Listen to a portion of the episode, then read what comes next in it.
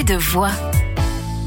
C'est une jeune femme qui a vécu euh, sans vie que nous accueillons aujourd'hui. Delphine Follier, euh, bonjour. Bonjour. Alors, on va résumer euh, le plus simplement possible. Chargée de projets culturels à Paris, directrice d'une entreprise de médias d'information et d'événementiel à Montréal, auteur de romans et désormais de retour en France, fondatrice de l'école du leadership, un organisme de formation professionnelle dédié aux femmes.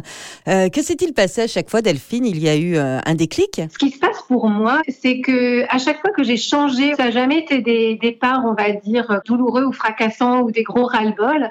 C'est juste qu'à un moment, j'ai senti que j'étais appelée par d'autres choses que j'avais envie de nourrir. Et j'ai vraiment eu euh, envie à chaque fois d'être à l'écoute un peu de ces élans parce que probablement qu'au fur et à mesure, ça allait me grignoter, pas dans le bon sens du terme, mais que ça allait probablement générer chez moi des zones de frustration. C'est sacrément euh, courageux quand même.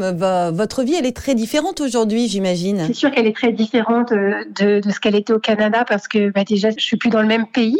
Et puis ensuite, ben là, je suis en train de développer mon entreprise, à décider euh, de tout ce que je veux développer. Et je trouve ça très excitant. J'ai beaucoup de plaisir en, en, en, fait à le créer à l'image de ce à quoi je crois. Et quand j'accompagne des femmes, j'essaye voilà de leur transmettre ma vision du monde, de regarder comment elles évoluent, comment elles se transforment, elles, ce qu'elles cherchent aussi.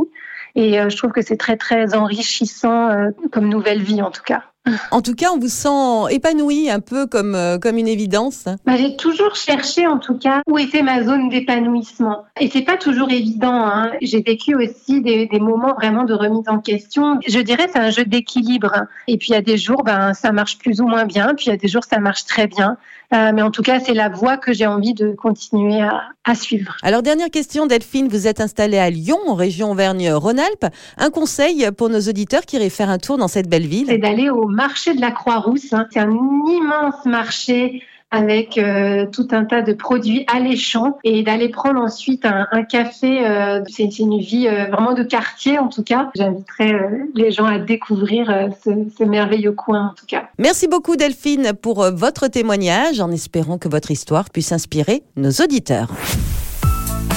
Retrouvez toutes les chroniques de Sanef 177 sur sanef177.com.